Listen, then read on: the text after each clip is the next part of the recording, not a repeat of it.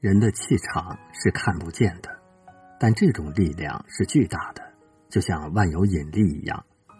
我们每个人身上的这种气场，无时无刻不在影响着你的人生。这种气场是怎么形成的呢？你的观念、你的信仰、你的环境、你的朋友、你的呼吸、你吃的食物、你的欲望、你的静息与睡眠等，都会影响你的气场。这些气场就形成了你的气质、你的运气、你的命运。一个人的气质很好，外表精神、有修养、有道德，这个人的气场就好，就会吸引好的事儿，吸引好的运气。相反，一个人如果气场不好，则外表人不精神、萎靡不振，做事没效率。如果气场再坏，就会走霉运，不好的事情总是会发生在他身上，干什么都不顺，喝口凉水都给压塞了。那么，什么能影响我们的气场呢？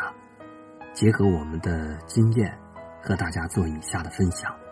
首先，意念场，你想什么，你相信什么，你就有什么样的气场，这也就是吸引力法则。你的思想要想吸引你要的东西，你要积极向上，你的气场就是积极向上的。你的思想是消极负面的，你的气场就是消极负面的。同时，吸引消极负面的人和事，所以呢，要加强你的正能量场，就是要有积极正面的思想。具有赚钱意识的人。经常吸引金钱，而具有贫穷意识的人总是引来贫穷。通过你的思想、语言和行为，他们将为你所意识到的事物打开通道。无论富有或贫穷，都恰如你所想的状况那样满足你。一个人的心里怎么想，他就会是什么样。你一直很害怕的事情，总是向你走来。也就是说，你所强烈意识到的事物，总是会到你这里。思想是因，与你思想相一致的人生和境遇，就是你的果。你的因会吸引来果，这就是种瓜得瓜。你种下什么因，就会收获什么果。知道这个法则的原理后，你就会运用思想的巨大能量。来追求你所要的一切，你会变得有自信，你会知道世间的因果法则，你会懂得正确、积极、正确的运用你的思想。人的心脑合一，身心开放后，振频就强了，与天地意识信息振频就畅通了。人体就是一个很敏感的信息场，无时无刻。都在与外界的信息能量进行交换。其次，爱的气场，爱是宇宙间最强大的气场，因为它和宇宙和谐一致。爱是你身上正面的气场，只有发出爱，你才会吸引爱。所以，不要只爱你自己的那么个小我，要爱周围所有的人，爱你的朋友、父母、爱人、亲人。同事，爱你的敌人，爱地球万物，一花一草。你发出的爱越多，你积聚在宇宙间爱的气场就会越大，同时你收获的爱也就越大。爱是一种物质，一种气场。你发出爱，宇宙就有你爱的气场。一个人积聚的爱的气场越多，他就会吸引更多的爱。当你有困难、有危险的时候，宇宙会发出各种信息让你感知到。这就像灵感一样，灵感发生于有爱的地方。孩子和妈妈、双胞胎、恋人和朋友，只有两个人的爱的意识体的气场，才能够让他们相互共振。虽远在天涯，但爱让意识体联系到了一体。他有危险，他会知道，他有爱，他会感知得到。比如孩子有危险，妈妈会感到有些不舒服。你某一天想起一个远方的朋友，忽然你的那个朋友打电话给你，两个相爱的人虽然在天涯，有时也会感知到对方的爱。一个人广做善事，他就积聚了宇宙间的爱的气场。当他有危险时，他的潜意识会有感知，身体哪方面不适，或者出现信号，让他知道，然后避免灾难。就算真有灾难，他也能化险为夷。宇宙间有一个强大的法则，就是吸引力法则。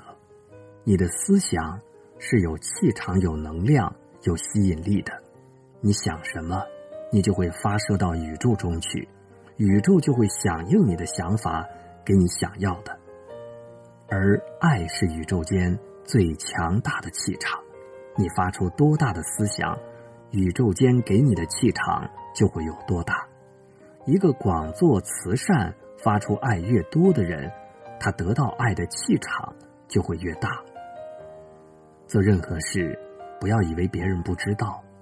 举头三尺有神明，不要以恶小而为之，不要以善小而不为。这和佛家的因果思想是一致的。善有善报，恶有恶报。不是不报，时候未到。宇宙是圆的，宇宙是有因果法则的，有付出就有回报。爱别人，别人才会爱你；帮助别人，别人才会帮助你。最后，正能量，在日常生活中，你会发现大量的负能量的人，偶尔也会幸运的遇到。正能量高的人，他们总是那么的积极乐观，总是那么的快乐，总是那么的具有影响力。一个不会游泳的人，换游泳池不能解决问题；一个不会做事的人，换工作解决不了根本；一个不懂经营爱情的人，换男女朋友也没有用。因为我是一切的根源。要想改变一切，首先要改变自己的心。其实，无论你是谁，你爱的是那个你自己，你喜欢的也是你自己，你爱恨的都是你自己。你变了，一切就变了。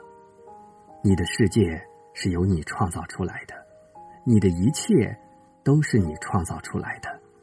你是阳光。你的世界就充满阳光，你是爱，你就生活在爱的氛围里；你是快乐，你就在笑声里。同样的，你每天抱怨、挑剔、指责、怨恨，你就生活在地狱里。人的意念如此重要，你一起心动念，整个世界就变了。一念天堂，一念地狱，神魔就在一念之间。正能量表现为活力、精力充沛、兴奋、热情、全神贯注、多姿多彩、正面挑战、内外合一、自我提升、提升他人、淡定、担当、冷静、平静、宁静、放松、焕然一新、和谐等。负面的能量呢？愤怒、怀疑、沮丧、担忧、急躁。压力、负面的挑战，所有的事情都是问题；关系是挑战，怨恨、后悔、内疚，还有嫉妒、自卑、绝望、挫败、羞耻、尴尬、责怪。所以一定要记住，你要一个什么样的生活，就要先成为一个什么样的人。